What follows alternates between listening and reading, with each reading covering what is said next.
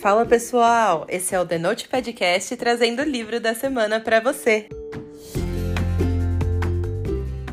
O livro dessa semana é Uma Farsa de Amor na Espanha, da Helena Armas.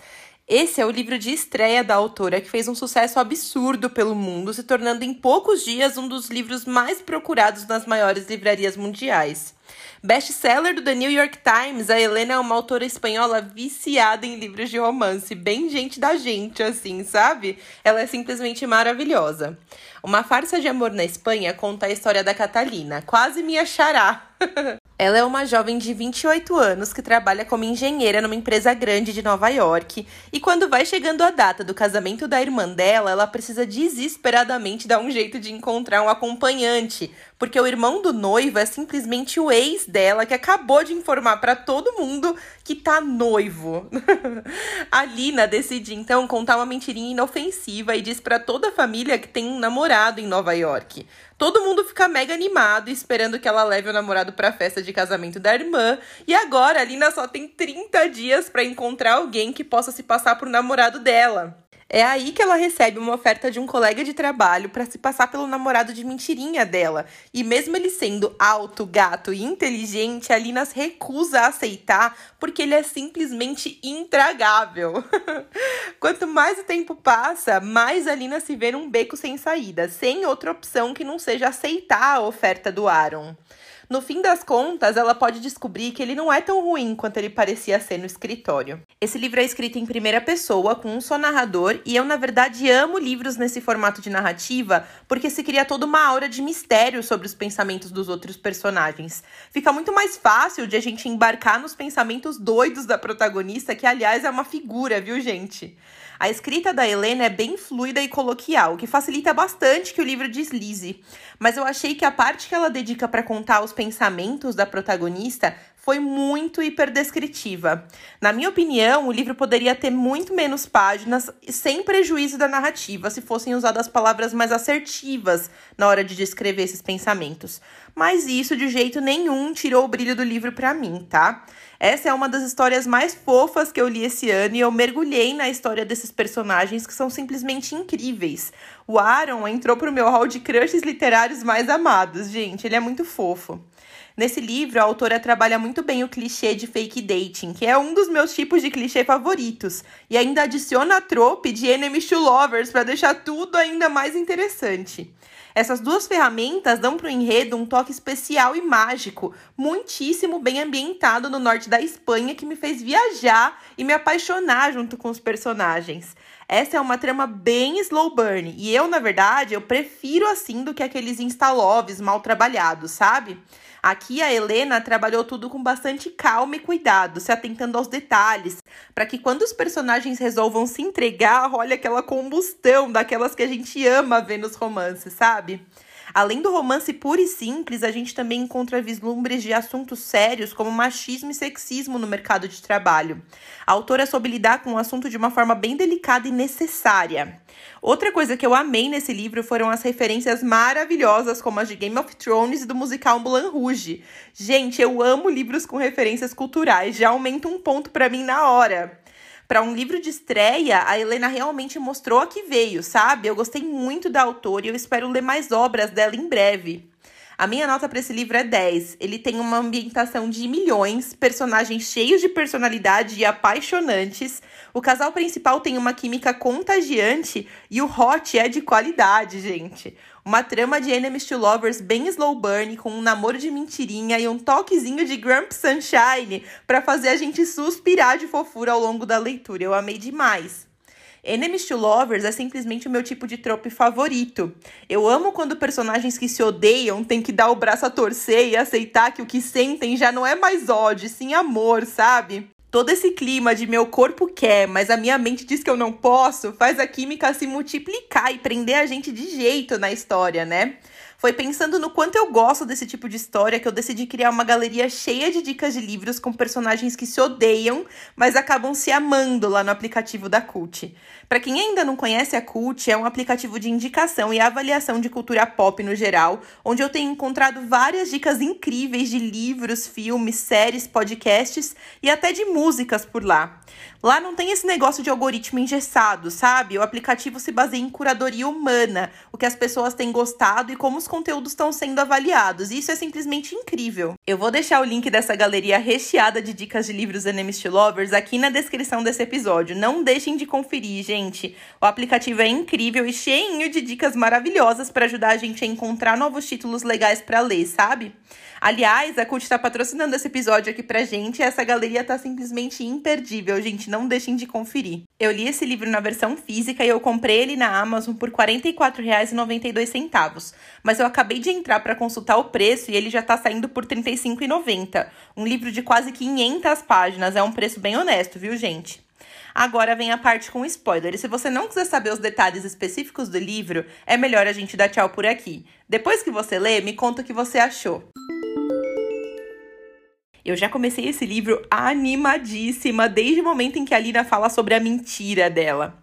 Eu amo livros de fake dating, então as minhas expectativas já foram aumentando muito desde o início. Mesmo curtindo muito a questão do fake dating, teve uma parte do livro que me deixou com muita raiva, que foi a parte em que o Gerald fica falando que a Lina não vai ter problemas para organizar o evento no trabalho, porque isso é coisa de mulher. Ah! Tem uma parte em que ele fala para ela que ela não ia nem ter que usar muito cérebro para fazer tudo dar certo. Gente, que cara cretino, machista e sexista, cara. Bizarro e nojento demais. O triste é saber que ainda existe esse tipo de coisa no mercado de trabalho. Mas eu amei a forma com a qual a autora lidou com isso, sabe? Ver que tinha um monte de gente da empresa contra o cara e que o RH estava realmente abrindo um processo interno para investigar isso, já me deixou muito feliz. Mesmo que eu tenha esperado mais da Lina naquela discussão com ele no refeitório, de quando eles voltam da Espanha, eu esperava que ela falasse ali umas poucas e boas para ele, sabe? Mas no fim das contas, tudo se ajeitou e o merda do Jared foi mandado embora, né? Eu amei ver uma mulher tomando a vaga dele na empresa, cara. Foi o melhor desfecho possível para esse plot. Voltando pro nosso querido fake dating, eu amei ver o Aaron se candidatando pra vaga de acompanhante da Lina. E mesmo com aquela pinta toda séria, ver eles discutindo sobre o que fazia de fato um acompanhante de luxo foi sensacional. Eu ri muito, gente.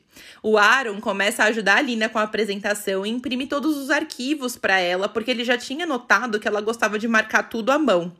Nessa hora, eu gritei. Gente, eu pensei, cara, esse boy já tá de quatro, tá rendido, apaixonado. Amiga, abre seu olho. eu adoro quando o personagem mostra que reparava na protagonista muito antes de ela perceber. Ah, gente, meu coração não aguenta. Isso acontece também na cena dos tacos de peixe. Eu fiquei babando de fofura de novo. Quando a gente fica sabendo o motivo pelo qual a Lina odiava o Aaron, eu fiquei muito brava. Gente, muito injustificável ele chamar ela de inexperiente pro chefe só porque ele não sabe se controlar em relação a ela. Eu juro que até agora eu tô meio que sem conseguir passar pano para isso, porque ele poderia super ter queimado a imagem dela pro chefe deles só por causa de um tesão incontrolável. Aff, cara. Enfim, tirando esse detalhe específico que eu decidi ignorar, eu chipei horrores esse casal quando ele fala que ele precisava dela para ir como acompanhante em um date. Ainda mais quando ele fala que ela precisava de um vestido longo e formal, mas continua super misterioso em relação ao resto das informações da festa. Eu já falei umas mil vezes para vocês, mas eu vou falar de novo. Vocês sabem que o meu tipo de personagem preferido da vida é aquele mais introspectivo e calado, sabe? E o Aaron é exatamente isso. A gente tem que ir sacando nas entrelinhas. Eu fiquei apaixonada. E essa foi muito a vibe desse date, né? Ele só dava as informações pra Lina quando realmente não tinha mais como esconder dela. E isso foi maravilhoso para manter aquele clima misterioso pro personagem. E aquela risada dele em cima do palco enquanto ele estava sendo leiloado, gente, foi uma das melhores cenas do livro para mim. Ela ficou chocada com a reação dele aos lances dela no tiozinho do leilão e conseguiu de uma vez por todas infligir uma reação naquele boy impenetrável, né? Eu amei, gente. Quando eu achei que eles iam finalmente começar a conversar, eles têm aquela discussão antes de ele deixar ela em casa e diz que ele realmente nunca tinha pensado em ser amigo dela. Na interpretação dela, queria dizer que ele estava ali só tratando de negócios, e na minha, foi que ele já estava afim dela há tempos. a gente recebe a notícia da promoção do Aaron e eu fiquei morrendo de medo de eles romperem o acordo. Eu só não surtei porque o livro chama Uma Farsa de Amor na Espanha. Então não tinha como a gente não ter o nosso fake dating no casamento da irmã da Lina, né? Ufa, né, cara? O Aaron era um personagem bem quietinho, mas quando ele precisava, ele soltava umas frases que me deixavam sem ar. Tipo quando eles estão lá discutindo sobre quem pagaria o Brown e tudo. Ele fala: Lina, você gosta de me ver implorar? Você tem vontade de me ver de joelhos? Eita, gente, eu não sei vocês, mas eu achei isso mais sexy do que eu gostaria de admitir. Eles finalmente vão pra Espanha e eu já comecei a amar as cenas desses dois quando Aaron quebra a cama de solteiro do apartamento dos pais da Lina. A prima enxerida dela aparece só para deixar as coisas ainda mais tensas naquela viagem, né? E consequentemente trazendo mais um dos meus clichês preferidos à tona, que é aquele clichê do só tem uma cama. Meu, eu amo demais, gente. A gente finalmente conhece o ex bizarro dela que ela tanto falava, que deixou ela com traumas, né? Quando a gente fica sabendo que a noiva dele não tinha ido no casamento, eu imaginei que ele fosse criar muitos problemas para esse casal. Mas no final não foi tanto assim, né? Aliás, gente, sobre esse ex, eu esperava algum passado bizarro que tivesse traumatizado ela horrores, mas eu achei esse plot meio blé, sabe? Sobre esses boatos que surgiram na faculdade, se fosse sobre mim, eu teria resolvido com uma denúncia bem feita, um boletim de ocorrência e um processo, sabe?